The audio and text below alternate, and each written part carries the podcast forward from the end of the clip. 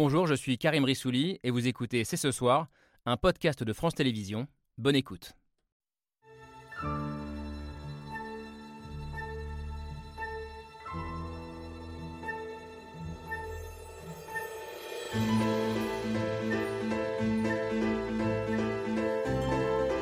Bonsoir à toutes et à tous, soyez les bienvenus sur le plateau de C'est ce soir. La sobriété, ça veut juste dire gagner en efficacité. Si la nation tout entière arrive à tenir cet objectif, si on se mobilise tous pour le tenir, dans les pires scénarios, on passe l'hiver. La mobilisation générale pour passer l'hiver, voire plus. Message martelé aujourd'hui par Emmanuel Macron, Elisabeth Borne et neuf de ses ministres qui ont détaillé le fameux plan sobriété qui concerne à la fois l'État, les entreprises, les transports, les particuliers, comme une répétition générale peut-être pour mieux affronter l'urgence climatique. Un plan qui donne la priorité à l'incitation et à la pédagogie, mais cette sobriété volontaire, entre guillemets, sera-t-elle suffisante pour passer l'hiver? Justement, ce plan va-t-il assez loin? Qui doit faire les efforts? Sommes-nous tous égaux face à la sobriété? Nous allons en débattre ce soir. Et puis il y a la fameuse question de l'acceptabilité de ces mesures dans un contexte d'inflation et alors que la crainte d'une grogne sociale de grande ampleur hante toujours le gouvernement. Liberté, égalité, sobriété. Nous sommes le jeudi 6 octobre 2022, c'est ce soir. C'est parti.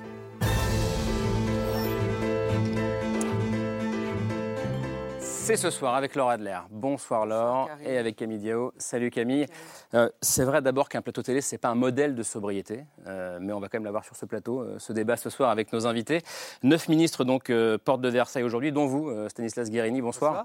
Merci d'avoir accepté de débattre avec nous ce soir. Ministre de la Transformation et de la Fonction publique, vous avez mené la réflexion du gouvernement sur l'exemplarité de l'État en matière de, de sobriété. et au-delà de votre périmètre ministériel en tant que tout premier marcheur, euh, ou presque, vous me direz si cette sobriété est compatible ou non avec le macronisme. C'est presque de la philosophie et je pense que ça intéresserait Lucille Schmitt. Euh, bonsoir d'ailleurs. Euh, vous faites partie de, de, celles et ceux qui défendent la sobriété depuis longtemps et vous vous réjouissez, je crois, que ce mot soit enfin euh, entré dans le vocabulaire du gouvernement, sobriété. Le problème, selon vous, et vous nous direz pourquoi, c'est que ça se fait dans un contexte de guerre, de pénurie, et que c'est peut-être pas le meilleur moment pour enclencher un, débat sur la sobriété, pour la faire accepter. Vous êtes haut fonctionnaire, ancien élu Europe Écologie Les Verts, et aujourd'hui vice-présidente euh, du think tank La Fabrique de l'écologie. Euh, comment les entreprises vont-elles s'atteler à cet objectif de, sobriété? Bonsoir Fabrice Le Sachet. Bonsoir. Merci d'être avec nous, vice-président et porte-parole du, du, MEDEF.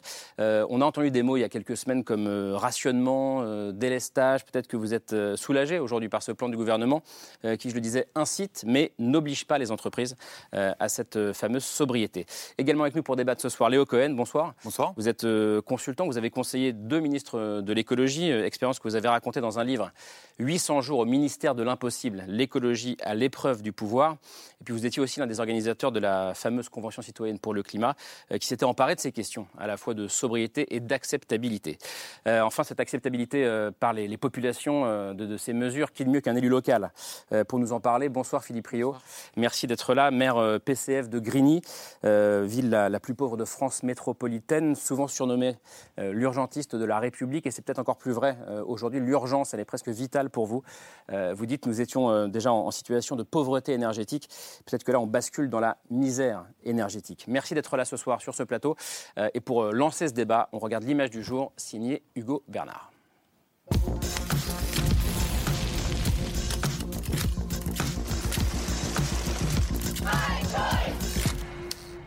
L'image du jour. C'est un clip vidéo pour révolutionner nos habitudes. Pour économiser l'énergie, on agit, on réduit. Une main qui éteint la lumière, une autre qui baisse le chauffage ou ces appareils électroniques que l'on débranche. Des petits gestes auxquels le gouvernement veut nous inciter pour plus d'économie d'énergie. Chaque geste compte. Je baisse, j'éteins, je décale. Ce spot sera bientôt diffusé chaque jour à la télé et fait partie de la campagne de sobriété lancée aujourd'hui par le gouvernement. Le mot d'ordre est clair, mobilisation générale. Tout le monde doit s'engager. Tout le monde, parce qu'aujourd'hui, nous sommes dans une situation d'urgence. Face au risque de pénurie d'électricité et de gaz, la chef du gouvernement et neuf de ses ministres sont montés au front cet après-midi. Objectif, faire baisser en deux ans la consommation totale d'énergie du pays de 10% par rapport à 2019. Si la sobriété énergétique est une réponse à l'urgence, je crois aussi qu'elle doit être une prise de conscience. La baisse de la consommation d'énergie doit s'inscrire dans le temps long. Ça n'est pas un effet de mode le temps d'un hiver. Baisser la température dans les bâtiments administratifs, favoriser le télétravail ou éteindre l'éclairage public la nuit, les entreprises, les particuliers et les services publics sont tous appelés à passer à l'action. La sobriété qui s'impose même si rien ne sera imposé. La sobriété, ce n'est pas arrêter de vivre. La sobriété, ce n'est pas la décroissance. La sobriété, c'est au fond du bon sens au service de la planète. Dans l'image du jour, des appels à la sobriété et un gouvernement qui cherche à passer l'hiver. Merci pour ce jeu de mots, euh, Hugo Bernard. Euh, Philippe Rio, on parlera tout à l'heure de, la question de l'acceptabilité dont, je parlais en, vous présentant, mais d'abord en tant qu'élu local, euh, maire de Grigny, comment est-ce que vous recevez ce plan, ce triptyque je baisse, j'éteins, je décale Ça vous parle ou pas? Indispensable, mais on le sait, insuffisant pour nos budgets. C'est-à-dire? C'est-à-dire que, d'abord, les collectivités locales se sont engagées depuis longtemps dans les mesures de sobriété, dans des plans de rénovation thermique, insuffisamment. Mais euh, je peux vous assurer que les agents du service public locaux sont euh, très conscients de ces enjeux. D'autant que nous sommes tous qu'il y a une inégalité devant euh, hmm. la pauvreté énergétique ou la précarité, la précarité, énergétique dans nos communes. Parce que d'abord, il y a le climat. On ne gère pas la même manière à Bar-le-Duc qu'à Martigues. Hmm. C'est une évidence, mais il faut le dire. deuxièmement, démographique. Grigny, c'est une ville extrêmement jeune. Et donc, j'ai 15 maternelles, 12 écoles élémentaires, 5 euh, euh, établissements d'accueil de jeunes enfants. Euh, j'ai plus de mètres carrés à chauffer, que d'autres villes qui a une démographie plus âgée. Et puis, troisième élément, il y a des inégalités aussi économiques chez les collectivités locales. Vous l'avez dit, Grigny est une ville pauvre, en tout cas ses habitants, 50% vivent sous le seuil de la pauvreté. la ville aussi est une ville pauvre et donc nos dépenses incompressibles liées à l'énergie sont une réalité et nos marges de manœuvre sont relativement faibles lorsque 50% de notre facture énergétique est consacrée à chauffer des écoles, petite enfance, école maternelle et école élémentaire. Baisser un peu la température dans, ces établissements euh, scolaires ou d'accueil de, jeunes enfants, est-ce que euh, c'est -ce une chose simple à faire pour un maire? A priori, on se dit oui. Hein. Mais je pose la question. Dans des sites administratifs, on peut le faire. Dans des gymnases, on peut le faire. Dans des piscines, attention à un moment, euh, pour les euh, personnes euh, âgées qui pratiquent l'aquagym ou pour les bébés nageurs, ça devient extrêmement compliqué. Et même pour les enfants qui apprennent à nager. Je vous rappelle qu'en matière sportive, on sort de deux ans de Covid. Et donc, on peut arrêter toutes les piscines. On va passer encore une année ou un hiver sans apprendre à nager. Et pour les stades, on sort encore une fois de deux ans de Covid où on n'a quasiment pas pratiqué. Euh, donc la situation, elle est, elle est mmh. compliquée. Et dans nos écoles, je suis déjà à 19 degrés. Est-ce que je peux demander à un enfant de maternelle d'accepter 17 degrés? Ce n'est franchement pas possible. Mmh. C'est franchement pas possible. Ça paraît simple, mais ça a des conséquences assez concrètes. Qu'est-ce que vous répondez à ça, bah, De façon très simple, c'est pas ce qui est demandé. Euh, nous, ce qu'on a dit, c'est 19 degrés dans tous les bâtiments où c'est possible. Je suis euh, mais exactement d'accord avec ce que vous avez dit. C'est dans les bâtiments administratifs, euh, c'est pas dans les lieux, par exemple, d'accueil de petite enfance. Mmh. Donc, euh, moi, je crois que la condition d'acceptabilité, parce que c'est mmh. ça la question que vous avez posée, bien sûr. Euh, de ce plan, elle passe par le fait que les plus gros, l'État, les entreprises, démarrent et fassent les premiers gestes. Et à ce moment-là, peut-être que l'ensemble de nos concitoyens pourront se dire ben, ça, c'est pas incantatoire, c'est pas infantilisant, parce qu'on entend ça parfois sur les campagnes de communication. Tout le monde doit s'y mettre. Et c'est pour ça que moi, j'ai présenté un plan d'État exemplaire. Hmm. De se dire on se met à 19 degrés, vous allez me dire c'est la loi. Ben, sauf qu'on ne le faisait pas avant. Donc, on va se donner les moyens de pouvoir le faire. On va aller un tout petit peu plus loin les jours où ça sera très tendu sur le réseau. Vous savez, les, spécialistes de réseau, ils parlent des, jours éco-watts rouges. Ben, on va beaucoup entendre parler des jours éco-watts rouges cet hiver. Là, je demanderai un effort supplémentaire aux agents de la fonction publique qui le peuvent, qui sera demandé dans les administrations. J'ai été très clair pour dire que ça sera aussi discuté hmm. euh, dans le dialogue social au plus près du terrain. Parce que je pense que ça aussi, c'est une condition. Ce plan, on l'a construit avec les syndicats. On essaie d'embarquer tout le monde pour que ça marche. Et donc, on demandera un degré supplémentaire. Ça peut paraître anecdotique, un degré. Mais un degré, c'est 7% d'économie d'énergie supplémentaire. Donc c'est très concret et ça va nous permettre de passer l'hiver, comme vous l'avez dit, et surtout, surtout, ça doit être un enclenchement on doit cranter des trucs Une forme de révolution sur culturelle. les comportements et on ne reviendra pas en arrière. Juste un mot, parce que je parlais à, l'élu local, euh, vous allez pouvoir répondre. hein. Euh, Il n'y a pas d'obligation pour les entreprises. Euh, l'exemplarité en matière de, de services de l'État, elle est imposée, même si vous pouvez discuter. Qu'est-ce qui m'assure que les entreprises vont jouer le jeu? Bah, la sobriété, c'est l'intérêt des entreprises. Moi, je ne connais pas un chef d'entreprise qui vient me voir et qui me dit j'ai intérêt à consommer plus et à payer plus de consommation énergétique. Ça n'existe pas. Euh, depuis 10 ans, les entreprises ont baissé leur consommation, il faut le rappeler. Mais pour aller plus loin, ça va nécessiter aussi des innovations de rupture. Donc il y a deux plans. Il y a le court terme, où là c'est mobilisation générale. On soutient le, le- le plan du gouvernement sur ce sujet. On est en contact avec les syndicats. Il y a un consensus, je pense, dans le pays hein, euh, sur, sur ce sujet, franchement, de la sobriété, pour des questions immédiates d'enjeux de sécurité et puis pour des enjeux de décarbonation. Mais à plus long terme, évidemment, il faut réfléchir à se désintoxiquer, si j'ose dire, euh, presque des pays de l'OPEP.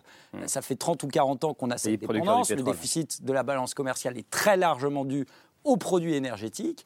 Et donc là, il va falloir des marges de manœuvre pour les entreprises pour financer ça. Alors, il y a des investissements dans le nucléaire, dans les énergies renouvelables, il y a l'hydrogène aussi. Mais d'une façon générale, il va falloir des marges de manœuvre, des, des- des marges dans les entreprises concrètement. Et ça, ça passe, c'est ce qu'on demande nous, euh, par une baisse de certains impôts de production. Donc il y a une partie du chemin qui est fait, pas totalement encore, on peut aller plus loin, mais c'est sur ces plans-là, l'innovation technologique, les innovations de rupture. Et ça, c'est vraiment important de ne pas rester que dans le débat de, de- de- de court terme. Je sais que ça semble lointain, mais on ne va pas s'en sortir si à chaque crise, on doit euh, reprendre les mêmes termes euh, du jeu. Avant de donner la parole à Léo Cohen et, et Lucie Schmitt, je, vous- je voyais réagir. euh, Oui. Qu'est-ce qui vous faisait sourire? Oui à la sobriété et, et on, on sera responsable pour le faire. Mais soyons conscients que nous allons gagner 5 à 10% sur notre consommation énergétique. Mais pendant le même temps, la facture énergétique va être multipliée par 3, 4, 5, 6, 7, 8, 9 ou 10. Et donc la question du bouclier tarifaire pour les collectivités locales, pour maintenir un service public de proximité et franchement les écoles, je pense qu'on n'a pas le droit d'y toucher. Il y a la nécessité d'avoir, en plus de la sobriété, un bouclier tarifaire qui puisse nous permettre de passer ce pic très compliqué, mais encore une fois, pour continuer à faire euh, chauffer, mais surtout préparer la sortie. Parce que, Grigny, 60% d'augmentation de la euh, facture énergétique. énergétique. 1 million d'euros. C'est un million d'euros que je ne mets pas dans la rénovation thermique. C'est un million d'euros que je ne mets pas dans euh, les marchés publics pour faire travailler les entreprises sur différents travaux.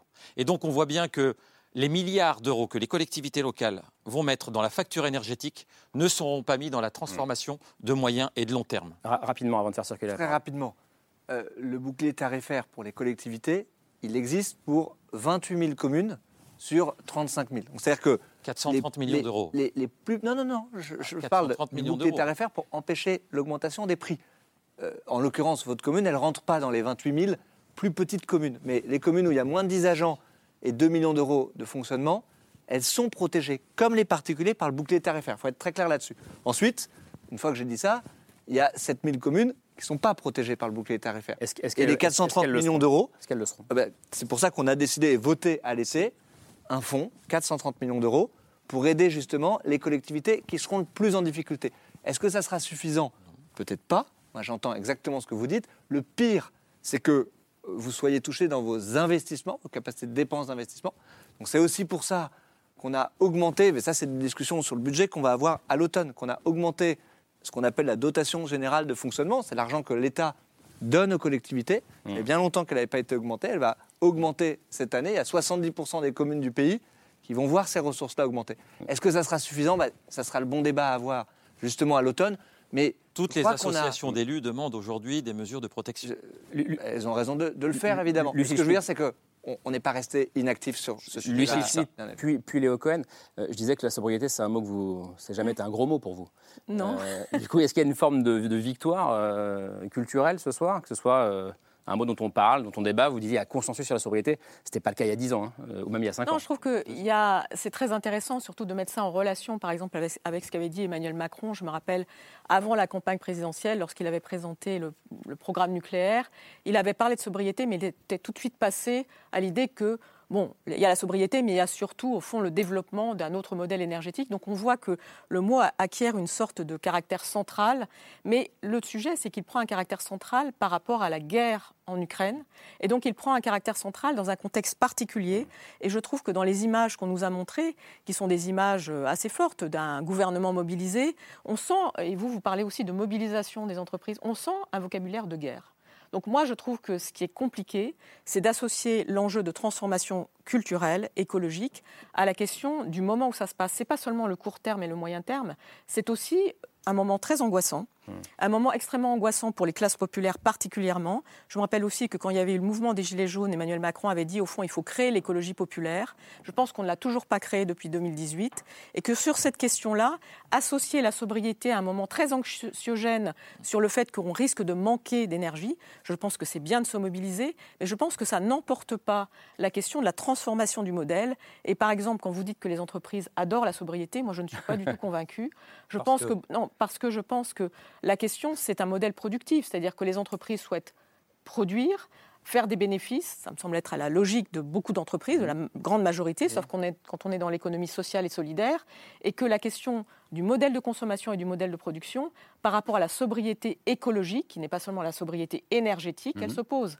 Donc on est dans une situation où les entreprises doivent se transformer au-delà du fait de faire des économies d'énergie, de la même manière que nous autres citoyens, on doit se transformer au-delà du fait de faire des économies d'énergie, mais ça mhm. suppose que la solidarité collective conduisent des investissements. Moi, je mm. pense, enfin, pour être pour terminer, je pense que par exemple les préoccupations des Gilets jaunes restent aujourd'hui très, très vitales, très, très présentes, notamment sur les transports dans la ruralité. Mm. Comment est-ce qu'on va faire lorsque euh, ben, on pourra moins utiliser sa voiture La question de l'explosion des dépenses énergétiques, elle vaut, même s'il y a le bouclier du gouvernement, elle vaut à long terme. Mm. Donc comment est-ce qu'on va faire par rapport à cette question de l'investissement collectif au-delà des éco-gestes? Et comment on va faire par rapport au principe d'égalité qui est censé euh, gouverner notre vivre ensemble?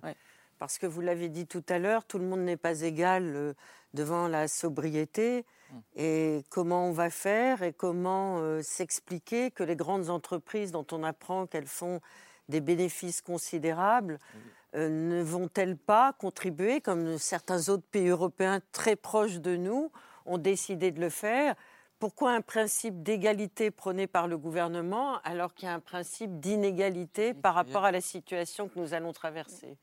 Donc c'est une question philosophico euh, Bien sûr, euh, concrète, très concrète. Vous savez, c'est philosophique, c'est très concret. Au sens que euh, nos concitoyens qui vivent la précarité énergétique, ils la vivent de façon extrêmement concrète.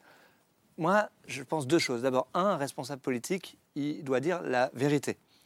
et la réalité, c'est qu'il y a une situation, certes, on peut dire c'est dommage de faire un plan de sobriété parce qu'il y a la guerre en Ukraine, mais la réalité, c'est que notre réseau électrique cet hiver, il est euh, en grande tension. La réalité, c'est qu'il y a un enjeu de souveraineté à très court terme énergétique du pays. Je crois que ça, c'est notre responsabilité quand même de, poser ça et que nos concitoyens, ils peuvent l'entendre. Mais l'autre réalité, c'est que la France, elle protège mieux que les autres voisins européens. Vous avez aujourd'hui une inflation en France c'est l'INSEE qui dit qu'il va être à 5,4% à la fin de l'année. En Allemagne, c'est 12%. Mais je ne vous parle pas de euh, ça, je vous parle des bénéfices des grandes entreprises qui ne sont pas redistribués. Nous, la politique qui a été la nôtre, ni demandée, c'est de veiller à ce qu'on protège très directement le pouvoir d'achat de nos concitoyens. Euh, les autres pays, il y en a qui ont mis en place euh, des taxes. Mais pourquoi l'État ne demande pas... pas aux patrons des grandes entreprises qui font des bénéfices considérables, et il y a en ce moment même en France des salariés d'une grande entreprise qui sont en grève à cause justement de l'augmentation de, des bénéfices, pourquoi est-ce qu'ils ne demandent pas ah. plus d'efforts? Plus d'efforts pour abonder le plan général? Je vais vous répondre très clairement. D'abord, la France est un pays qui taxe les entreprises encore plus que ses voisins européens. Non, mais ça, je connais votre bah, argumentation. pardon, mais je, je pas un argument, c'est un fait. C'est oui, bah, un fait. suis pas un, défenseur du, du patronat. C'est un fait qui appartient à une économie du néolibéralisme. Mais là, nos voisins sont néolibéraux, la Scandinavie. Vous le dites tous, on est devant une situation d'urgence. Ben, mobilisons les capacités de certaines personnes qui gagnent plus. Mais bien sûr, mais pardon, je, je vais juste ce que je dis, c'est aller au bout. Du bon sens. Non, mais on, laisse répondre. Deux choses, c'est un, on, taxe les entreprises. Je suis pas spécialiste. Plus, non, mais je vous posez les bonnes questions. Alors j'essaie d'apporter les meilleures réponses que je peux essayer d'apporter. Un, on taxe les entreprises. Donc il y a un débat sur la surtaxation, mais partons de la réalité des faits. Deux, on va mettre en place un mécanisme de taxation à l'échelle européenne qui est exactement inspiré de ce que la France portait. C'est-à-dire qu'au-delà d'un certain prix de l'énergie, on prend et on récupère. Mais ce sera, et comme ça, ce sera demandé au niveau européen. C'est, mais on va financer notre bouclier tarifaire comme ça. et trois, mais moi je veux que les boîtes, et je le dis très directement, elles s'engagent pour mettre de l'argent directement dans la poche des Français. Vous allez qu'on a demandé le fond. Vous allez, vous, vous, allez répondre Fabrice Le Sachet, mais je voudrais qu'entendre Léo Cohen, pas parce qu'il a la plus belle voix de ce plateau, pas que, mais parce qu'il est passionnant aussi. Il est le plus beau, et le plus beau chignon. Bon, ça c'est vous. Ça, ça, fait, ça, fait, beaucoup de compliments pour une Avant de parler la pression, là. Ceci étant dit, je ne mets pas, mets pas la pression, mais vous avez écouté depuis 20 minutes euh, le, début de ce débat. Comment est-ce que vous, vous, entendez euh, ce qui se dit, euh, ce fameux triptyque dont on a parlé tout à l'heure, cette sobriété volontaire, cette peut-être euh, inégalité entre les, entre, les, entre les Français Alors plusieurs choses. D'abord, Lucille Schmitt disait qu'elle regrettait que ce débat arrive dans un moment de guerre. Il y a des moments où on choisit son agenda politique et il y a un moment où l'agenda politique s'impose à nous. Hmm. Concrètement, la question de la sobriété, elle s'impose à nous avec urgence, de la même manière que la question des transformations structurelles qu'on doit faire pour être à la hauteur de nos engagements climatiques s'impose à nous aussi avec urgence. Moi, je veux dire assez simplement qu'il euh, me semble que les orientations qui ont été fixées aujourd'hui, elles vont plutôt dans le bon sens et tout le monde est à peu près d'accord pour le dire. Et elles ont un mérite, c'est qu'elles associent quand même toutes les composantes de la société. Vous savez, sur les politiques climatiques, mmh. le réflexe qu'on a, c'est tout le monde dit qu'il faut faire plus, mais quand vous allez voir un acteur et vous dit c'est pas moi, c'est le voisin, vous allez voir le voisin et vous dit c'est pas moi, c'est celui d'à côté, et ainsi de suite. Et puis à la fin, en général, on tombe à peu près tous d'accord quand il s'agit de dire c'est de la faute de l'État. Mmh. Euh, mais en gros, on n'avance pas beaucoup parce qu'on désigne des coupables, mais on n'esquisse pas forcément des, solutions. Mmh. Bon, une fois qu'on a dit ça, ce plan, il pose quand même un certain nombre de, de questions. Vous avez dit est-ce que c'est contraignant, obligatoire ou incitatif? Là, le registre qui a été choisi est celui de l'incitation. Il faut quand même euh, ajouter une petite nuance à ça, qui est que si demain il y a des coupures, ce qu'on appelle le délestage, euh, la vérité, notamment pour les coupures de gaz, c'est que les acteurs qui seront concernés mmh. au premier chef, ce sont les entreprises, pour le gaz, mmh. j'entends. Et de ce point de vue-là, les entreprises ont partie liée au succès de ce plan-là. C'est-à-dire qu'elles ont intérêt, pour ne pas avoir mmh. des coupures dans leur mode de fonctionnement, à le faire. Deuxième élément, euh, c'est un sujet dont on a assez peu parlé, mais dans les annonces qui ont été faites, il y a eu la question de, des indicateurs. Il nous a été dit, on va avoir un tableau de bord en temps réel pour savoir ce qui va être fait. Moi, une des questions que je me pose quand j'essaie de décortiquer ce plan, c'est concrètement, si on voit qu'on n'est pas dans la trajectoire de nos objectifs, est-ce qu'à un moment, on a des mesures correctives plus fortes qui nous permettent de revenir... Pour passer la seconde ou la troisième. Pour passer la seconde ou la troisième? Ça, ça me paraît être un, être un plan euh, absolument essentiel. Euh, et puis, euh, euh, je dois dire qu'en regardant les mesures, euh, moi je me suis occupé de la Convention citoyenne pour le climat, euh, j'ai eu une pensée émue pour les citoyens de la Convention citoyenne pour le climat qui avaient proposé euh, les 110 km/h sur les autoroutes. tous les éditeurs euh, des chaînes d'infos en continu les avaient traités de Khmer vert. Ils s'étaient pris une leçon de réalisme politique sous l'angle, vous savez pas ce que c'est que d'imposer ça aux Français. et puis, ils s'étaient tapé le lobbying intense de 40 millions d'automobilistes qui avaient réuni 700 000 signatures sur une pétition en 72 heures. Bon, aujourd'hui, je suis heureux de voir que le gouvernement propose cette mesure-là, qui est une mesure de pas, bon sens. Pas pour tous les Français. Pas, de façon contraignante. Pas de façon contraignante. On rappelle, hein, uniquement pour, euh, les, pour les agents publics. Pour, moi, ce que j'ai demandé, c'est aux agents publics dans leurs véhicules de service, effectivement, de rouler à 110 parce que c'est 20% mais, non, mais, c'est intéressant. carburant. C'est pas mais, faux. Ce que, mais il, a, il a, raison. Mais il y a deux vous voyez ans, on parlait de Khmer vert quand on. vous voyez le débat terrible qu'on a. C'est-à-dire que si on est trop contraignant, on dit ah là là vous infantilisez, mm. euh, on, on, est capable de se rendre compte tout seul. Et la réalité, c'est qu'il y a beaucoup de Français qui roulent à 110 sur l'autoroute parce qu'il y a des difficultés de pouvoir d'achat de façon extrêmement euh, concrète.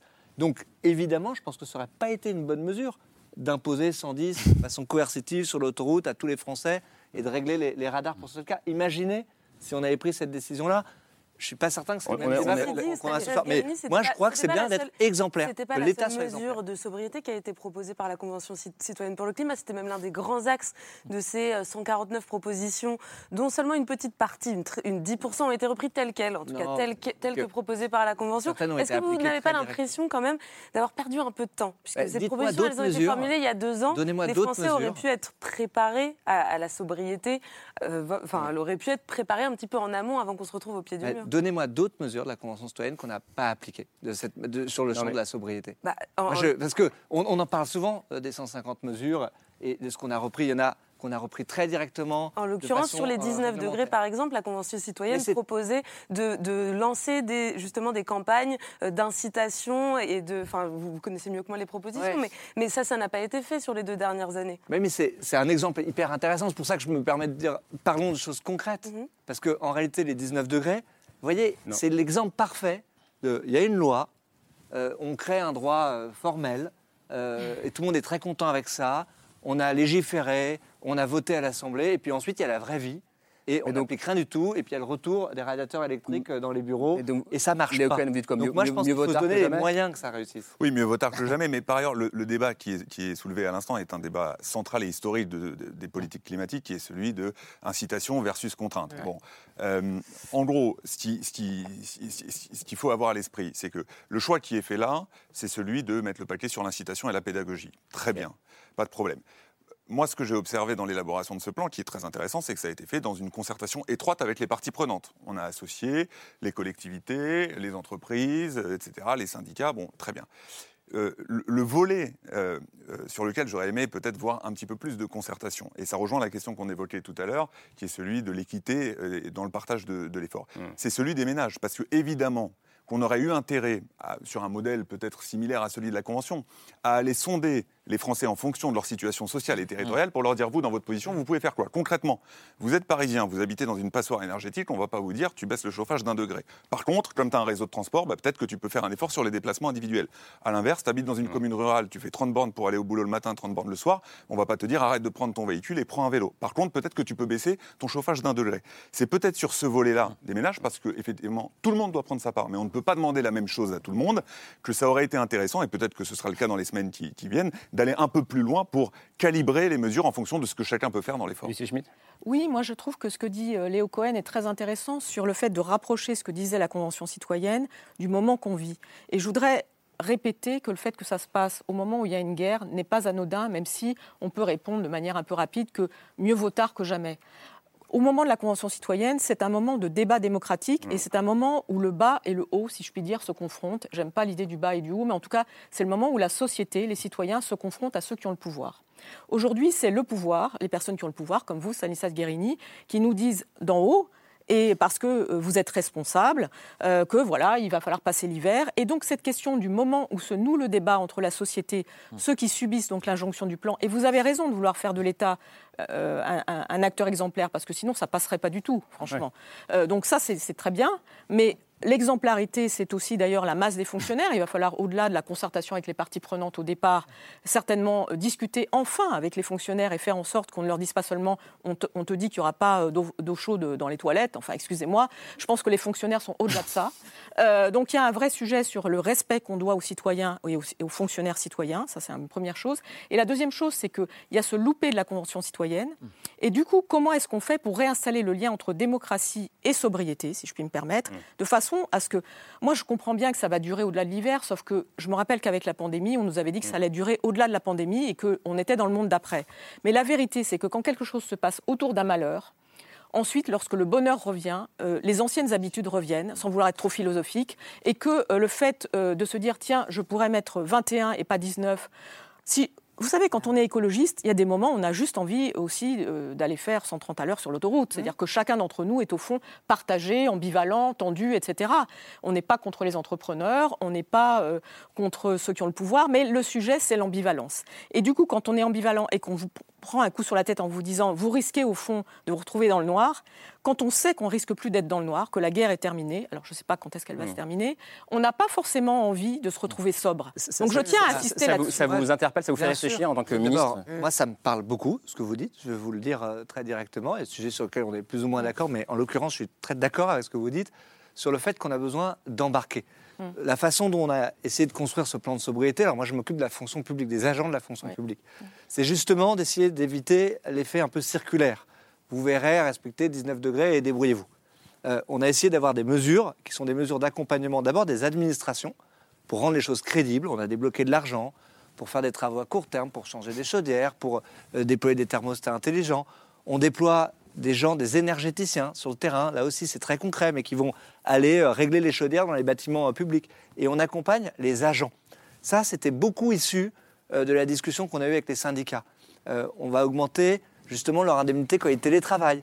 On va augmenter le forfait euh, pour euh, développer les mobilités douces. Et on va les former. Je voudrais juste insister une seconde là-dessus, hmm. mais la semaine prochaine, j'aurai l'occasion avec mes collègues de lancer le plus grand plan de formation à la transition écologique qui a jamais existé dans la fonction Mais publique. L'idée, c'est quoi C'est de répondre à ce que dit Lucie Schmitt, c'est-à-dire que ça ne soit pas juste euh, comme lors de la pandémie, ben, euh, un coup d'épée dans l'eau, que le monde d'après n'existe si pas veut. Que ce ne soit pas euh, business as usual une fois que la, guerre est finie, une fois qu'on on est revenu dans une situation de moindre tension sur le réseau, alors il faut qu'il y ait un effet de cliquet les, comportements qui vont changer maintenant. C'est une question qui se pose aussi pour, les entreprises. moi, je ne suis pas du tout d'accord avec ce qui a été dit. L'appropriation par les entreprises, l'efficacité énergétique est au cœur de la démarche de beaucoup d'entreprises. J'étais il y a quelques jours avec 50 industriels bourguignons chez Schneider Electric, je ne sais pas si on peut citer des marques. Euh, toute la visite consistait à expliquer à ces industriels comment ils pouvaient être net zéro pas dans 40 ans, dans 10 ans, dans 5 ans, comment ils pouvaient piloter leur consommation énergétique. Donc je ne voudrais pas laisser croire, parce que c'était, moi en tout cas c'est ce que j'ai compris de votre propos tout à l'heure, que les entreprises n'ont rien à fiche de la planète, euh, que la détruire c'est pas important. Je ne sais pas, c'est ce que j'ai cru comprendre. Non mais vous n'avez pas bien compris, je pense. Bon, alors tant mieux si j'ai pas bien compris. C'est quelque chose qui est central. On a baissé les émissions CO2 euh, dans notre industrie on regarde nos consommations de façon euh, quotidienne. Dans les dix dernières années, je l'ai dit en début, on a baissé de 1,5, mais ce n'est pas suffisant. Là, on doit baisser de 10 points. Donc il va falloir des mesures conjoncturelles et des marges de, manœuvre financières pour pouvoir aller plus loin. Je termine par là, juste, je termine par là. La préoccupation aujourd'hui, c'est pas simplement on peut baisser le chauffage, c'est ce qu'on va faire, évidemment, évidemment. La préoccupation, un peu euh, à l'image des collectivités locales, c'est pour un certain nombre d'entreprises de pouvoir continuer de produire dans deux semaines, dans trois semaines. Quand vous avez une coopérative de production de lait infantile qui passe de 5 à 24 millions d'euros de coût d'énergie, c'est stop à la production tout simplement. Vous avez Tetra Pak, je parlais de la Bourgogne. Aujourd'hui, ils sont en train, et je vous donne cet exemple et j'en termine par là, ils sont en train d'arbitrer peut-être pour produire aux États-Unis où l'énergie est 6 à 7 fois euh, moins chère. Donc là, on va avoir des problèmes sociaux très immédiats. Ce que j'entends aussi, c'est que si ça avait été euh, non pas incitatif, mais obligatoire, ça aurait été selon vous contre-productif, euh, à la fois économiquement et socialement. Mais déjà, comment Obligatoire, je veux, bien, mais vous avez quoi Ce que disait bah, la ministre Pannier la police des températures? Il faut être sérieux. À partir du moment où on a un alignement d'intérêts je veux dire, on est marteau dans ce pays. Il faut mettre un policier derrière chaque chef d'entreprise. Ça me fait penser à cette publicité du gouvernement récente là, qui demandait euh, euh, aux salariés de contacter euh, cette publication qui heureusement a été retirée. On a l'impression qu'on prend les, chefs d'entreprise pour des délinquants en puissance. franchement, c'est quand même bizarre. Est-ce que je peux dire juste un tout petit mot sur non, mais je voulais juste répondre sur le malentendu. Je crois que le sujet que je voulais aborder, c'est le fait que la sobriété est une culture qui n'est pas seulement mmh. énergétique. Mmh. Et donc, il y a bien, bien sûr à articuler économie et écologie, entrepreneuriat et écologie.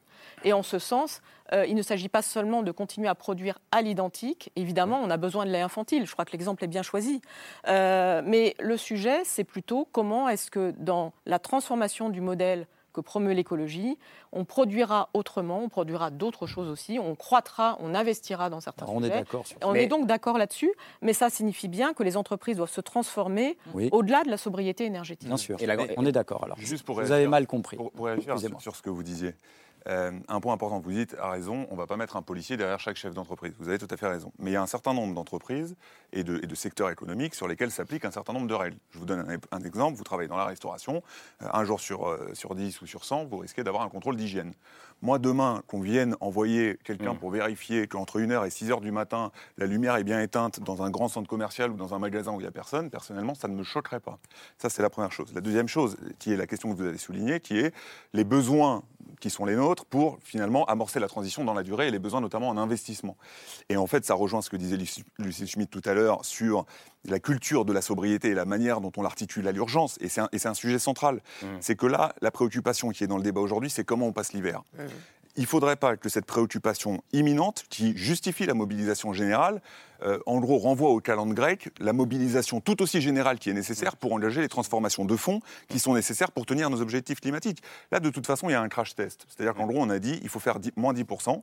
Si demain, les moins 10% sont faits, on n'aura qu'à applaudir tout le monde. et, d'ailleurs, ça n'aura jamais été fait en termes de baisse de consommation d'énergie. Et on passe à la Et on passe à Oui, mais c'est aussi euh, un, récit que je trouve formidablement mobilisateur. Je veux dire, si toutes les branches de la société arrivent à contribuer à cet effort-là, enfin, moi, par exemple, je trouve que c'est une raison d'être fier d'être français si on y arrive. Si on n'y arrive pas, la question de comment est-ce qu'on durcit un petit peu euh, le, cadre se pose de mon point de vue. Philippe Rio, comment est-ce que vous entendez ce qui, ce qui a été dit euh, La question on ne met pas un flic derrière chaque radiateur. Euh, est-ce, que, est que ce que vous entendez, vous, sur le terrain, par exemple, vous avez aussi des entrepreneurs hein, chez vous?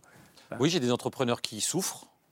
Euh, lorsqu'on oublie euh, une lumière dans un bureau de la mairie ou dans une école, on a un voisin qui nous appelle ou qui nous envoie un courrier. Et donc, il y a aussi de, d'autocontrôle parce que tout le monde a conscience que, ah que la période est, compliquée. Après, il ne faut pas avoir peur d'avoir alors l'exemple du policier derrière tout le monde est, je trouve, un, peu forte et exagéré, mais euh, il peut y avoir confiance hmm. et contrôle. Mais vous savez... Et donc, il y a besoin de se faire confiance dans le moment historique dans lequel nous sommes, mais aussi de contrôle, d'incitation, de régulation. Parce que ce n'est pas vrai que les choses vont se réaliser du jour au lendemain de, de, hmm. euh, de, cette manière-là. Vous l'entendez, ça, c'est cette Oui, mais j'allais dire un truc, il y a quand même un juge de paix dont on ne parle pas forcément beaucoup, c'est les gens qui vont venir travailler pour nous. Euh, c'est vrai dans les entreprises. Euh, les entreprises, si elles veulent attirer, et notamment des jeunes, mais pas que, euh, elles ont besoin de toute façon d'aligner les planètes. Et, je le dis en tant qu'employeur public. la fonction publique, c'est le premier employeur du pays. Moi, mon enjeu principal, c'est un enjeu d'attractivité de la fonction. Mais c'est ce que dit Léo Cohen. On, a du mal pourquoi, à attirer les jeunes générations, notamment pour venir travailler dans la Pourquoi il n'y aurait pas des contrôles, ce que dit Léo Cohen je, termine juste pour ça. Mais en, disant que cet enjeu-là, si on mobilise tout le monde pour répondre à ce grand défi, mais il n'y a pas d'enjeu qui soit plus mobilisateur, qui soit un alignement de Donc il n'y a pas besoin de contrôle dans nos organisations. Ben, il y a des contrôles. Il y, a des contrôles de répression des fraudes, il y a des contrôles qui sont déjà existants sur la législation. Moi, je crois, effectivement, c'est un parti pris, qu'aujourd'hui, hum. que aujourd'hui, il y a un intérêt généralisé pour y aller. Et donc moi, je fais confiance. Il y a un parti pris de confiance dans la société. Euh, et, il ne faut pas. Mais on n'a on pas besoin d'opposer tout le monde les uns avec les autres. On n'a pas besoin de se dire c'est les boîtes d'un côté. Moi, je crois que les entreprises, elles doivent se transformer très profondément. Il faut faire confiance aux Français. Mais, parfois, je vais vous dire, les, entreprises, elles ont eu un temps d'avance sur les politiques. Elles se sont transformées parfois plus rapidement que ce que les politiques imaginaient même. Et, et je fais partie de ceux qui, dans la majorité, ont beaucoup bossé dans la loi Pacte, pour permettre des entreprises à mission, pour permettre un meilleur partage de la valeur. Ce sont des sujets, mais on doit accompagner ces transformations. Oui, moi, je, voulais dire que Philippe Rio, tout à l'heure, a dit que face au climat, vous avez pris le terme de climat, vous voulez dire en fait l'endroit où on se trouve dans le territoire, en fait, euh, on était inégaux. C'est-à-dire qu'on sait bien qu'il y a les inégalités sociales et les inégalités territoriales. Et ça montre bien que sur cette question du plan de sobriété, le gouvernement doit concerter c'est l'action publique en fait qui doit être exemplaire. Et sur cet enjeu de l'action publique, on voit bien que le sujet des inégalités et comment est-ce que l'action publique, dans son exemplarité, peut accompagner la lutte contre les inégalités par rapport à ce qui se passe, ça, ça me semble être un point essentiel que la Convention citoyenne pour le climat n'avait pas complètement réussi à articuler entre justice sociale et écologie. Oui, euh, Léo Cohen n'est sans doute pas d'accord, mais en tout cas, moi, c'est ce que je pense. Euh, là-dessus, il me semble que la façon dont le gouvernement, c'est un test, je ne sais pas si c'est un crash test, mais c'est un test sur la planification écologique. C'est-à-dire qu'on ne peut pas à la fois euh, enfin, dissocier les choses. C'est-à-dire que le plan de sobriété, il faut qu'il soit articulé avec la planification écologique, ça me semble évident, parce que du coup, les acteurs du territoire. C'est ce qu'a dit la Première ministre tout à l'heure. Ah bah si, elle l'a dit. Alors c'est vraiment mais exactement dit. pardon, si, je vous comprends bien, pour vous, Lucie Schmitt, la guerre et la crise énergétique qui en découle forcent le gouvernement à devenir plus écolo qu'il ne l'était Si on dit les choses assez simplement. Ça me semble assez clair. Et notamment, vous savez, on a quand même vécu le sabotage de Nord Stream 1 et 2 la, semaine dernière. Et donc, on est vraiment dans la guerre énergétique. C'est pas seulement la crise énergétique, c'est la guerre. Moi, je pense qu'il faut oser employer le terme. Et, du coup, on voit bien comment on utilise la menace de la pénurie pour faire menace sur nos sociétés. du coup, je pense que ça la guerre, elle a des conséquences très concrètes, vous avez raison, mais, mais c'est pas ça qui fait qu'on est en train d'aller dans la planification euh, je pense que un engagement. Si, ce quinquennat, ce quinquennat, ça doit être celui de l'accélération, du changement d'échelle. Évidemment. Camille, allez-y, pardon. Camille. Non, mais simplement, je, je, rebondis sur ce que vous disiez sur cette idée de planification écologique et justement d'articulation entre l'urgence, le, court terme et le long terme, parce qu'on se retrouve quand même en ce moment face à un paradoxe. D'un côté, effectivement, le gouvernement euh, nous explique que ce plan de sobriété euh, doit s'inscrire dans le long terme, doit être une sorte d'accélérateur qui va nous permettre ensuite de changer nos comportements à plus long terme. Mais de l'autre, face à l'urgence de la crise énergétique, il y a des décisions qui sont prises qui, a priori, paraissent un peu contradictoires avec cet impératif que nous avons de sortir des énergies fossiles. Et là, je pense notamment au terminal méthanier qui a été définitivement validé, donc qui va être installé dans le port du Havre, qui va nous permettre, face à la disparition du gaz russe, enfin la disparition, au fait qu'on n'ait plus de, gaz russe qui nous arrive, d'importer notamment du gaz naturel liquéfié euh, depuis euh, encore plus loin. Et ce gaz, il est transporté par bateau, euh, ce qui fait plus encore d'émissions de, CO2 que, le, que ce qu'en faisait le gaz russe. Un terminal méthanier, quand on l'installe dans un port, il n'est pas là juste pour l'hiver, il est là pour 20 ans. on se demande un peu où est la planification écologique dans une décision. Où est la cohérence, c'est ça? Oui, la cohérence, Notre ennemi, ce sont les énergies fossiles. Ça, c'est très clair. Mais aujourd'hui, les énergies fossiles, je parle sous le contrôle plus expert que moi, c'est à peu près 66% encore du mix mm. général de notre consommation énergétique. Donc la planification, c'est de partir du réel et de penser à un plan qui va nous permettre, petit à petit, de se débarrasser des énergies fossiles. Mais euh, on, raconte des histoires si on dit que dès demain, on peut se passer du gaz. Ce qu'il faut, c'est se passer du charbon le plus rapidement possible. Je vais être très transparent. On avait l'engagement de fermer les dernières centrales à charbon du pays dans le dernier quinquennat. Il y en a une qu'on a dû hmm. conserver un peu plus longtemps parce qu'on a cette difficulté d'approvisionnement. Celle-là, le but, c'est de la fermer le plus rapidement possible. Ensuite, on va avoir besoin de gaz pour encore un temps. Mais la planification écologique, c'est d'être extrêmement clair sur les investissements qu'on fait. Et en l'occurrence, les investissements, on les met dans les énergies renouvelables. Ce n'est pas hyper consensuel hein, dans la vie politique de dire ça. Nous, on va favoriser l'accélération des projets, notamment éoliens. Vous voyez tout de suite des polémiques que vous prenez. Et dans le nucléaire. C'est comme ça que petit à petit, on n'aura plus besoin du gaz, effectivement, mais ce terminal, il va permettre de répondre quand même, pour les prochaines années, à nos besoins d'approvisionnement énergétique. Moi, je voudrais prononcer un mot, c'est celui de solidarité. C'est ce mot-là qu'a prononcé Lucille tout à l'heure. J'ai l'impression que le gouvernement, pressé par le réel, est bien obligé de nous appeler, et c'est très bien, à la mobilisation générale, à une politique de sobriété collective. Mais quelle va être la persistance de ce modèle? Comment va-t-il influer à l'intérieur de nos comportements les plus personnels, les plus mmh. collectifs, les plus solidaires Y aura-t-il changement de civilisation? Mmh. C'est peut-être ça qu'il faut se poser comme question. Et, pas simplement réponse à une urgence Exactement. Et, de la guerre. Et, en même temps, quand on est maire comme vous, l'urgence, euh, c'est le quotidien. Donc euh, vous arrivez à, à, les deux. L'hyper-proximité avec euh, D'abord, il y a des millions de nos concitoyens pour qui euh, la doudoune et le col roulé sont déjà à la mode depuis plusieurs années. Et puis il y a beaucoup de gens qui dorment dans la rue aussi sans doudoune. Donc ça, c'est une réalité. Et encore une fois, pour les collectivités locales, vous le savez, 75% de l'investissement public dans ce pays est le fait des collectivités locales. Et donc, ce que nous devons gagner, c'est bien évidemment la sobriété. Il y a une situation d'urgence, de crise, et c'est en même temps changer de modèle. Et si nous n'avons pas les moyens euh, d'améliorer, d'investir dans euh, cette rénovation thermique, dans le développement des énergies euh, renouvelables, dont les territoires d'ailleurs sont porteurs. Dans ma commune, on a développé par exemple la géothermie, qui fait que ma facture de gaz aujourd'hui, enfin ma facture énergétique, est moins forte que d'autres communes qui n'ont pas participé à cela. D'ailleurs, collectivités locales qui ont aussi géré intelligemment par des groupements de commandes l'électricité ou le gaz. Et donc, je dis que je reviens sur ce qui peut être considéré comme un gros mot, mais il ne faut pas le prendre comme ça. À situation exceptionnelle, mesure exceptionnelle, la question de la taxation de super profit des énergéticiens pour passer le cap du bouclier tarifaire et en même temps le vote fonds vert. Vous pouvez le multiplier par deux et par trois si vous taxez de 10 milliards les super profits qui ne feront pas de mal aux grandes entreprises, pas aux petites. Et d'ailleurs, un certain nombre d'artisans et d'entreprises souffrent aujourd'hui, ne sont pas couverts par le bouclier tarifaire. Et donc, il, y a véritablement mener les, deux termes, c'est aussi dans ce moment-là avoir ce courage-là euh, que d'autres pays font, monsieur. monsieur le, le, courage, c'est effectivement d'aider nos collectivités et c'est de faire un bouclier tarifaire comme aucun autre pays. J'insiste une seconde là-dessus. Vous l'avez en train de le faire aujourd'hui. Vous, l'avez dit. Ce hein. bouclier tarifaire, c'est dur de faire la un débat en milliards d'euros. La taxation des superprofits, c'est la question qui est posée. Justement, il va être en grande partie financé. Je réponds à ça exactement. Allez-y. Mais par la taxation des énergéticiens.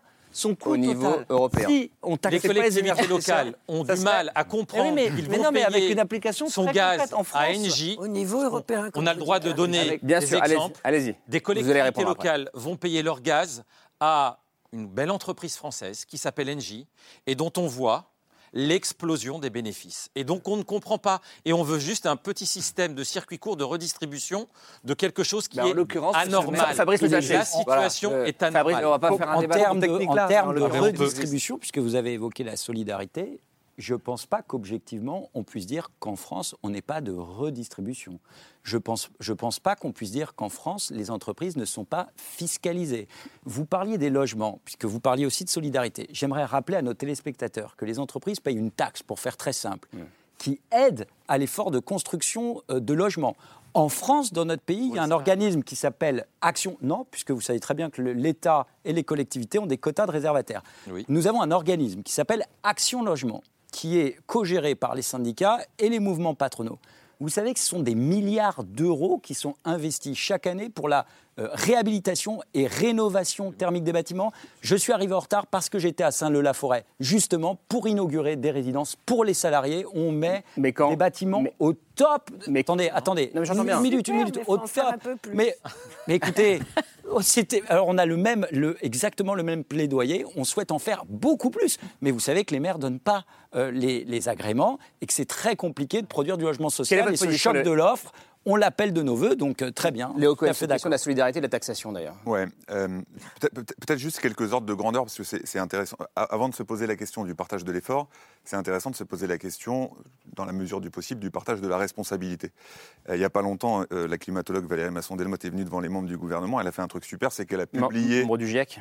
Euh, oui, membre du GIEC. Elle a publié après le- la, la présentation qu'elle avait utilisée. Et, et dès l'une des toutes premières slides, euh, elle explique qu'en gros, 40%, euh, 10% de la population qui sont les, euh, mondiale, qui sont les plus aisées, émettent plus de 40% des émissions, et que 50% de la population représente moins de 15% des émissions. Et quand on vient au niveau français, alors il y a des débats méthodologiques sur comment on calcule, Gros etc. débat.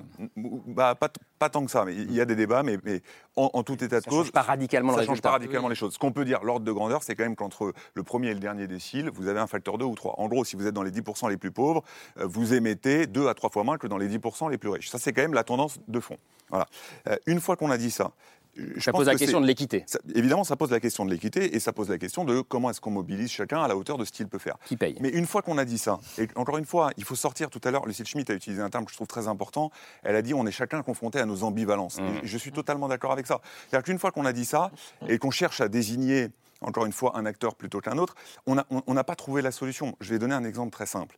Euh, je, pense qu'il ne faut pas non plus tomber dans un discours de démagogie en laissant penser que ce sera indolore et qu'on pourra faire l'économie d'un certain nombre de choix qui sont très coûteux, qui sont très transformants et qui, à certains égards, sont très contraignants. Je vais donner un exemple très simple. Euh, Aujourd'hui, on a le ministre de la, fonction publique qui est présent avec nous. Euh, souvent, on pointe la responsabilité de l'État. Le parc automobile sous votre contrôle, pour- pour l'État, c'est à peu près 60 000 véhicules. Le parc automobile euh, en France, c'est 40 millions de véhicules. D'accord? Première source d'émissions en France, les transports, 30%. Dans les transports, 50% des 30%, véhicules individuels. On peut se raconter ce qu'on veut. Tant qu'on n'aura pas fait les transformations nécessaires pour réduire l'usage du véhicule individuel, pour trouver des modes alternatifs, ou pour ceux pour qui les alternatives n'existent pas, passer au véhicule électrique, on peut se raconter ce qu'on veut, mais les transformations structurelles, on ne les fera pas. Donc à un moment donné, et c'est pour ça que je disais tout à l'heure, articuler ce qui se passe cet hiver avec ce qui va se passer à horizon 3 ou 4 ans, c'est qu'à un moment donné, il faut impérativement que ce qui se passe cet hiver ne nous conduise pas à repousser à plus tard ces transformations pour lesquelles nous n'avons plus le temps. Mais c'est là où les transformations sont très difficiles. envie, parce que 80%, 75-80% des salariés utilisent leur véhicule, qu'on n'a pas forcément une solution immédiate, et que lorsqu'on bascule vers l'électrique, on a aussi des enjeux industriels. On produisait 3 millions de véhicules il y a 20 ans, 1 million aujourd'hui. Sochaux, c'était 46 000 salariés dans les années 70, c'est 6 000 aujourd'hui. Vous savez que les, les batteries, moi, je n'ai pas d'opinion sur l'électrique ou pas. Vous savez que les batteries, c'est principalement l'Asie. Vous savez que c'est extrait en RDC dans des conditions assez abominables. hein. On- on- on- bâtiments. Pardonnez-moi, juste, je, Vous je- avez je un- vous posais la question. création Oui. d'emplois qui est énorme. Énorme. Je- je- vous disiez, euh, ne nous racontons pas d'histoire, il faut euh, changer nos pratiques et nos comportements. Euh, Est-ce que c'est si impossible que ça de se dire qu'on aurait pu, je reviens à ce que vous disiez tout à l'heure, que la limitation de vitesse de 130 à 110, qui ne pénalise pas les gens, ils peuvent aller travailler à 110 km/h, que c'est si compliqué que ça de le faire accepter aux gens. On parle d'acceptabilité. Pourquoi est-ce qu'on n'ose pas y aller? Parce que les gilets jaunes, évidemment, j'imagine. Pourquoi? Non mais, que, je veux dire, on a, fait l'exercice pratique dans le quinquennat précédent. Vous vous rappelez du débat sur les 80 km/h Bien sûr. J'imagine que vous avez eu des débats sur ces mêmes. Est-ce qu'on n'est pas, pas, capable de le comprendre aujourd'hui? On est quatre ans plus tard. Euh, moi, avait un discours qui disait ben, c'est terrible pour les gens et on leur impose des choses et c'est les territoires euh, centraux, les métropoles qui viennent punir les territoires. Mais on n'avait pas le même débat sur, le, sur les territoires plus périphériques. On n'avait pas le débat sur l'urgence climatique à l'époque. Mais, pour autant, la problématique, elle était évidemment bel et bien là déjà. On peut rester là-dessus. Aujourd'hui, il y a juste 40% des Français peu près qui disent qu'ils seraient prêts à passer à 110 km/h. Non, mais ce qui, est, ce qui est intéressant, à Paris. Enfin, l'occasion manquée de la réponse sur les gilets jaunes, me semble-t-il. Enfin, moi, je trouve qu'il y, y, a dans la, la, discussion sur la solidarité et le changement culturel, il y a des chaînons qui manquent. C'est-à-dire que il me semble qu'il y a le sujet de la confiance, effectivement, c'est-à-dire changer tous, puisque le gouvernement dit qu'il faut tous. Et, il y a un appel à la responsabilité collective qui est très important. Mais la responsabilité collective suppose la solidarité collective. Et du coup, on voit bien qu'il y a des choses qui n'ont sans doute pas été faites suffisamment rapidement, notamment quand on parle des voitures. Moi, je suis frappée d'une chose, c'est l'investissement dans les transports collectifs, dans la ruralité. Ça me semble être un point sur lequel les Gilets jaunes avaient beaucoup insisté, en disant eux-mêmes qu'ils étaient prisonniers de leur voiture. Je pense que quand on est prisonnier de sa voiture et que d'une certaine manière, c'est peut-être la chose qui permet d'aller au travail, d'accompagner ses enfants aux activités, d'imaginer un futur, on peut être attaché au fait de faire plus de 80 km/h parce qu'il y a un principe de plaisir quelque part. Donc c'est sans doute, je ne sais pas si c'est de l'ambivalence, mais c'est la marque qu'on est prisonnier d'une certaine manière d'un désir euh, par rapport à la voiture qui tient au fait qu'on n'a pas accès à d'autres choses. La deuxième chose qui me semble importante, je voulais parler sur la solidarité et l'impôt. Parce que, au fond, il faut se rappeler que les Gilets jaunes, ça commence autour de l'idée qu'il y a une taxation verte qui est en fait euh, inégale, qui crée des inégalités supplémentaires. Et on voit qu'il y a un malaise par rapport à la façon dont on finance aujourd'hui la solidarité. On nous dit que ça coûte des milliards, des centaines de milliards. Le budget d'ailleurs que présente le gouvernement est un budget dépensier, en fait, où on, dépense, euh, on dépense sur tous les fronts. Euh, mais en même temps, on supprime des impôts euh, et, sur les, super profits, comme on les appelle, il y a un malaise. Heureusement qu'il y a l'Union européenne, donc on ne sait plus très bien comment est-ce que l'État ou les acteurs publics se procurent de l'argent. On ne sait plus très bien à quoi servent nos impôts. Et on ne sait plus très bien du coup comment on va financer cette solidarité et on n'arrête pas de nous dire que ça va coûter très cher. Donc je pense qu'il y a un moment ou un autre, il faudrait qu'on ait des débats qui soient des débats peut-être idéologiques au fond sur à quoi sert l'impôt, mmh. à quoi sert l'argent public qu'on dépense. C'est pas un gros mot et par exemple à quoi sert la dette aussi parce que la dette écologique c'est pas la même chose que la dette pour financer les énergies fossiles. Donc il y a toute une série de débats que le gouvernement n'a pas d'une certaine manière avec les Français alors même que je vous rappelle qu'au moment du grand débat, vous n'aviez pas anticipé que l'écologie serait aussi importante dans les réponses et que moi j'ai lu beaucoup de contributions des internautes qui parlaient de la sobriété à l'époque. C'était le grand débat, c'était le premier quinquennat d'Emmanuel Macron en disant je fais les choses à mon niveau, à mon petit niveau, mais que fait-on au niveau collectif et quand on a du pouvoir Et on parlait à ce moment-là des grandes entreprises, parce que la question des super profits, ça obsède un peu les Français, au fait. Hmm. Mais on, en revient au début de notre conversation sur l'état exemplaire, et je crois qu'il les obsède, y a une forme de consensus ce hmm, soir pour, se dire que c'est dans cet ordre-là qu'il fallait faire les choses sur la sobriété. D'abord, ceux qui peuvent faire pour ensuite entraîner le changement. La question que vous posez, elle, est totalement fondamentale. L'idéologie, vous avez raison, ce n'est pas un gros mot. Hmm. Mais justement, le président de la République a, proposé de faire le Conseil national de la refondation. Alors, il y a eu des réserves. Euh, les uns et les autres se sont dit bah, peut-être qu'il ne faut pas y venir, est-ce qu'il faut y aller, etc. Il est fait pour ça.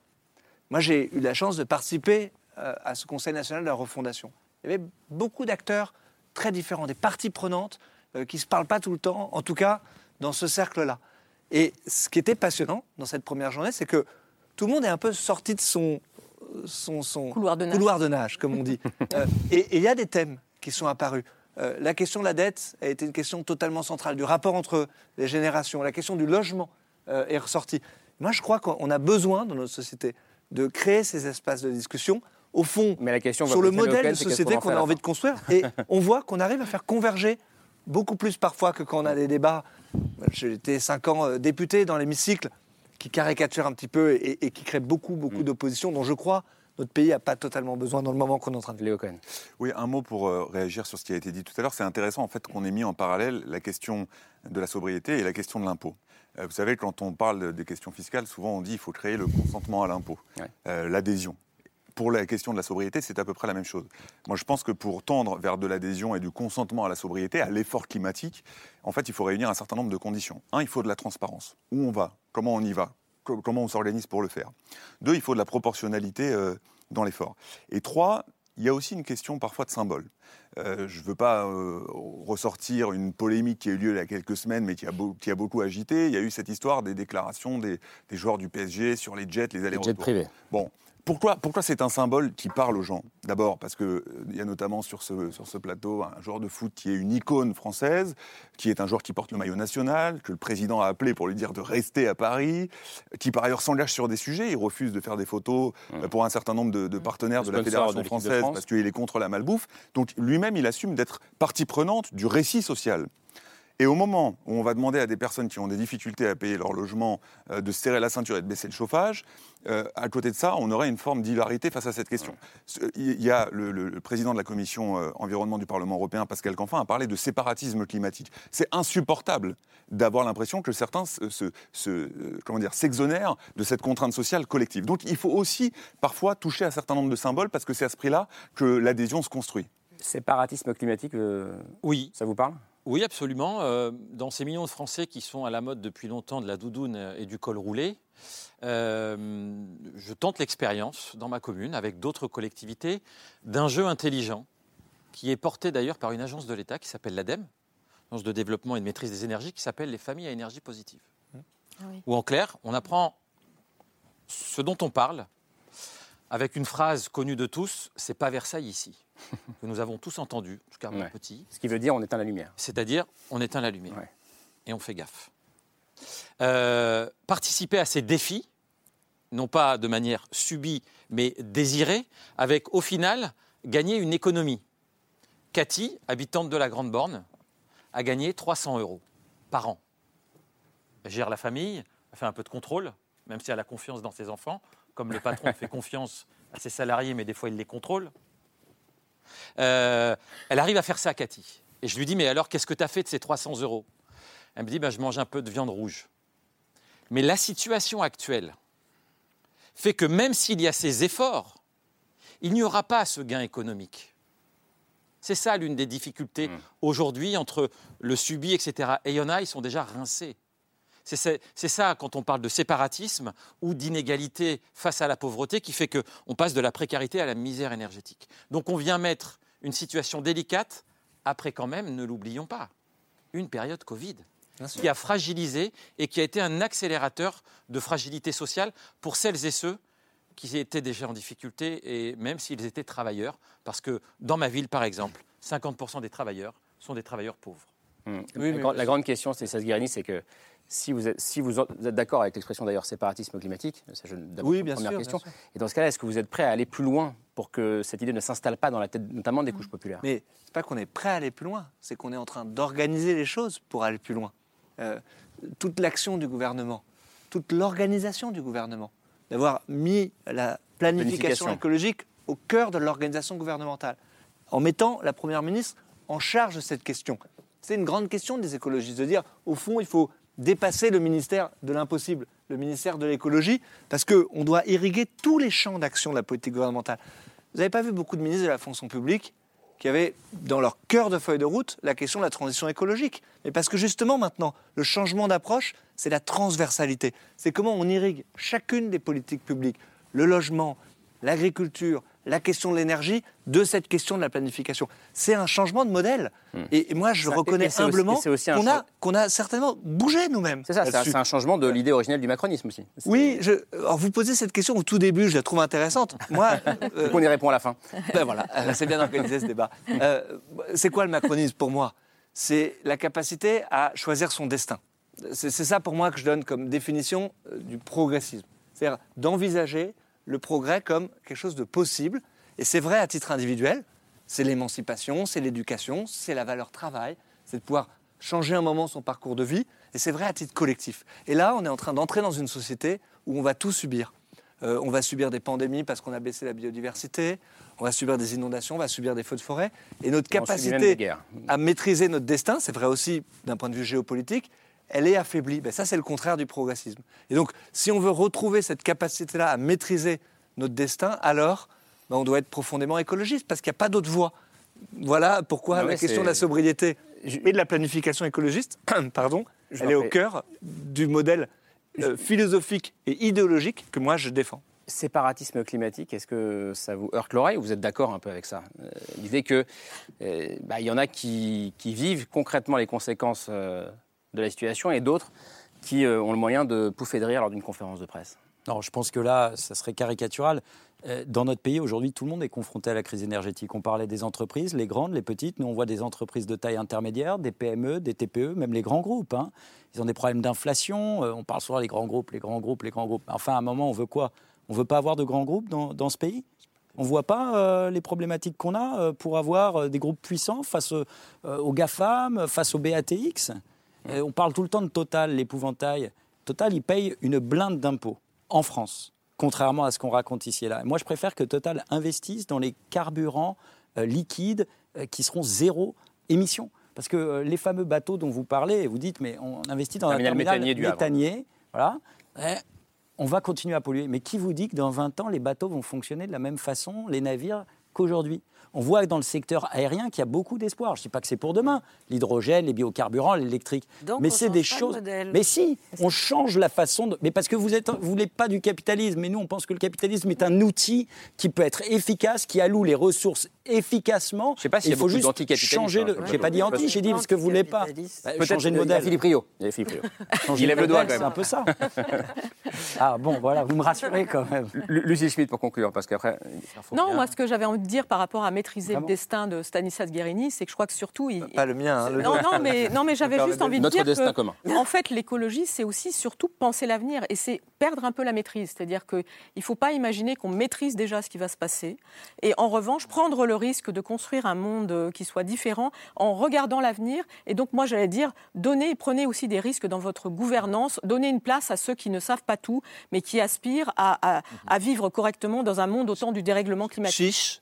Mais pour ça, on a besoin d'innovation, d'innovation scientifique, on a besoin d'investir et on a besoin de conjuguer à la fois l'effort public qu'on va mettre sur la table et aussi celui des acteurs privés pour justement prendre quelques risques et peut-être réhabiliter une certaine forme de prise de risque, mais au service de la transition écologique. Et on ne l'a pas dit, mais sur France Télévisions, il y aura aussi maintenant la météo énergétique. Oui, euh, tous les soirs, avec euh, tous les soirs après la météo, rouge, un orange, label, vert. Et ouais. Ah, ah, super, super. Euh, Laure, je me tourne vers vous. Il y, a toujours il y a le choix culturel de Laure, en fin de mission, parfois de Camille. normalement, c'est lié au, débat qu'on vient d'avoir, mais ce soir, on fait une exception. bah oui, parce qu'aujourd'hui, c'est un grand jour. ah, oui. Parce que Annie Ernaux vient de recevoir le prix Nobel de littérature.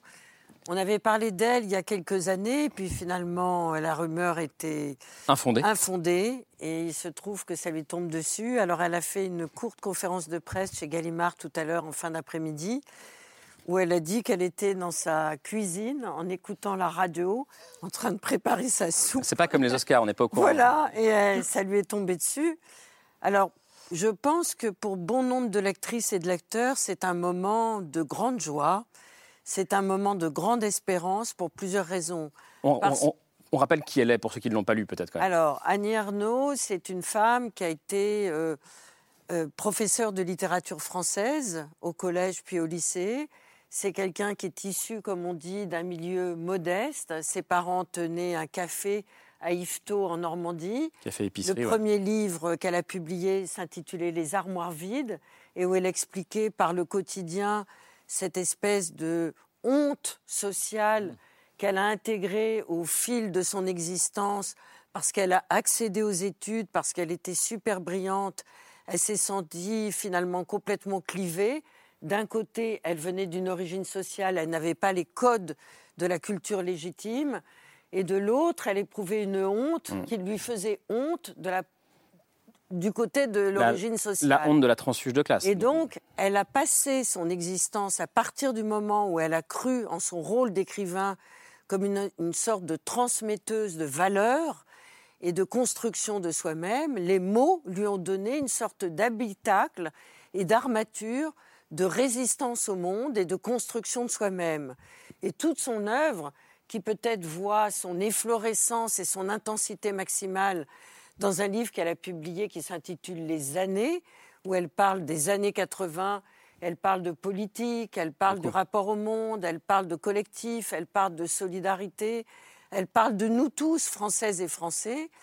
Et finalement, elle donne des clés à toutes les générations de jeunes filles, de femmes de tous les âges, mais aussi des hommes, pour pouvoir comprendre comment on vit aujourd'hui. Elle, elle, a été très éduquée par le sociologue Pierre Bourdieu, qui a analysé les clés de mmh. domination dans la France des années 70 et des années 80. Et toute son œuvre est tissée d'un espoir d'égalité des femmes et des hommes. Je rappelle que dans un moment où nous vivons quand même une contestation du droit à l'avortement, y compris dans un pays comme les États-Unis, mais aussi plus proche de nous en Europe, elle a écrit un livre absolument magistral qui s'intitule L'événement. Et donc c'est quelqu'un D'abord, on éprouve beaucoup de plaisir à la lire. Non, mais pour faire un lien avec le sujet du jour, sans jeu de mots, c'est quand même la sobriété. D'autre part, c'est de la résistance. C'est la sobriété des mots aussi, Laure. Alors, c'est une artiste de la forme. Évidemment, elle devient aujourd'hui. Bon, elle est déjà traduite dans le monde entier depuis plus de 30 ans. Comme elle dit, je demande à mon éditeur qui n'ait pas prix Nobel sur mes livres parce que moi, mes livres, ils sont modestes, ils sont artisanaux. Ça m'étonnerait qu'il l'écoute. Si, il a dit oui, il a dit oui. Les afro-capitalistes. Il a dit oui, il a dit oui. Et donc, c'est un... Parce qu'elle ne veut pas être figée. Mais c'est une artiste de la forme, sa langue française est complètement mm. épurée et elle est enseignée aujourd'hui à l'école. Donc, moi, je trouve qu'aujourd'hui, c'est un grand jour pour nous par rapport à une artiste extraordinaire et qui... Euh, atteint toutes les générations, mais toutes les classes sociales aussi. Ce qui est intéressant, c'est que j'ai vu euh, des réactions en fonction de vos positions euh, politiques ou ah idéologiques. Ah bon Non, moi, moi j'adore. Hein, non, c'est quand on a parlé de Bourdieu, vous avez fait, vous avez fait une petite tête. quand on a parlé de Bourdieu, vous avez fait une petite tête comme ça. Ah oui, Bourdieu, c'est autre chose. Bon, allez, en tout cas, on aurait pu faire un débat sur Annie Arnaud. Non, c'est vrai. On aurait pu lire Annie Arnaud, prix Nobel de littérature. Merci beaucoup d'être venu débattre, euh, non pas d'Annie Arnaud, mais de la, sobriété. Euh, c'était passionnant, franchement. Mm. Merci beaucoup. Euh, Léo Cohen, je rappelle votre titre, le titre de votre livre 800 jours au ministère de l'impossible, l'écologie à l'épreuve du pouvoir. C'est au petit matin. Peut-être qu'il ne sera plus un jour le ministère de l'impossible. Qui sait On verra. Merci d'être venu débattre ce soir. Merci beaucoup. Merci à vous. Et Laure Camille, on se retrouve lundi en deuxième partie de soirée. J'ai pas l'heure exacte, mais soyez là lundi, veillez. Merci beaucoup. Au revoir.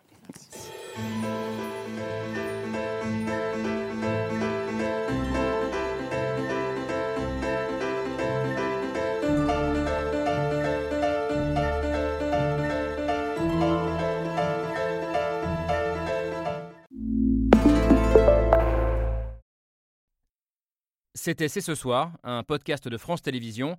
S'il vous a plu, n'hésitez pas à vous abonner. Vous pouvez également retrouver les replays de l'émission en vidéo sur France.tv.